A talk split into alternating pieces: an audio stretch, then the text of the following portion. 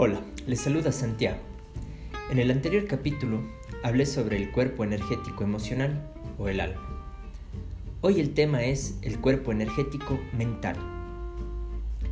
Corrientes de pensamiento filosófico y espiritual, incluso el científico, hablan de un principio vibratorio que surgió de, de la nada o de un cúmulo de roca que explotó en un Big Bang. Para este audio vamos a interpretar que una vibración es igual a un pensamiento. Por lo tanto, toda la creación es mente. Pensemos que en la nada, un pensamiento provoca una vibración y la nada pasa a tener una primera dimensión y se crea el universo. Luego, una segunda dimensión y una tercera y así sucesivamente y lo que era universo se vuelve diverso. Entre, entre paréntesis, me gusta que de la palabra diverso viene la palabra diversión. Por lo tanto, todo pensamiento de Dios o la creación o la mente creadora es divertido. Es difícil no irse por las ramas con estos temas, pero volviendo al punto, para entender el principio mental de lo creado acá, les sugiero leer el Kibalión. De aquí nace el concepto de la unidad y que todos somos una sola cosa.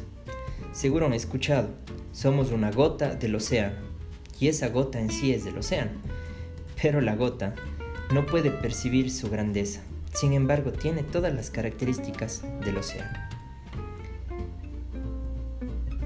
Ya que usé este ejemplo, Voy a mencionar que para que el océano cambie su comportamiento, quiero decir que cambie la corriente o que ésta se haga más fuerte, etc., todo empieza por el cambio de temperatura de una sola gota.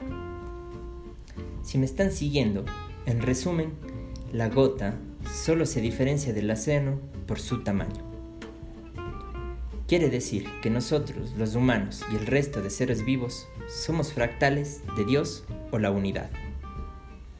No quiero que este audio se haga muy extenso porque deseo que les sea de utilidad práctica la información, que ustedes lo puedan aplicar en su diario vivir.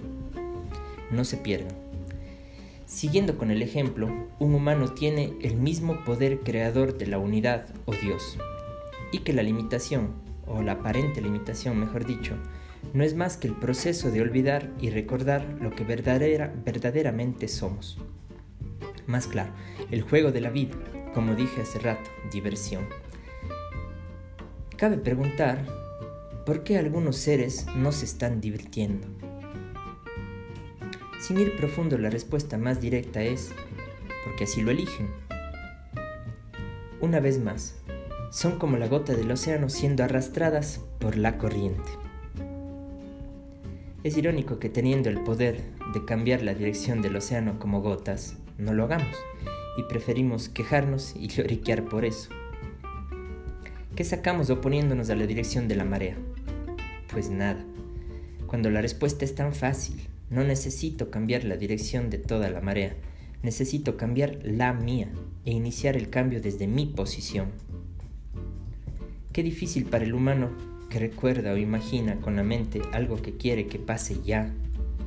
En la mente se visualiza y hasta se llega a sentir en el alma, pero en el cuerpo pasa diferente, tiene un tiempo muy lento comparado al de la imaginación.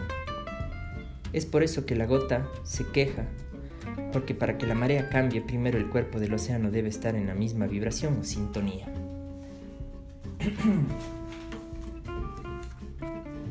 Traducido esto al humano, las cosas que queremos no suceden hasta que eso que queremos lo tenemos primero en nuestro interior. La ventaja es que solo debemos recordarlo y ser, pacientes con el tiempo de manifestación. Para ir concluyendo, quiero destacar que para sanar la mente debo permitirme el caos de lo desconocido, porque si me están siguiendo, no puedo crear nada nuevo en lo que ya conozco o es conocido. Algo viejo debe morir para que lo nuevo nazca. Este principio puede parecer cruel para algunas personas, pero imaginen una vez más a esta gota quejándose de la dirección en la que le lleva la corriente, preocupada del que dirán el resto de gotas, asustada de querer ser diferente, no le queda más que elegir transformar su miedo en amor y dar el paso fuera de su zona de confort. O quedarse en la queja eterna de lo que no puede cambiar en su exterior. Por último, cito a un sabio del cual no mencionaré su nombre para despertarles la curiosidad, que dijo lo siguiente, la clave de la mente es, no creas en nada, simplemente sé la mente. Imagina un sinfín de, infinitos, de infinitas posibilidades sin juicios y atrévete a ser tú mismo todo ello. Y otro sabio eh, más conocido dijo, la verdad os hará libres. Les invito a creerlo todo y al mismo tiempo a no creer nada. Cuando entienden estas palabras, se habrán acercado unos cuantos pasos más a su propia divinidad. Gracias por escuchar.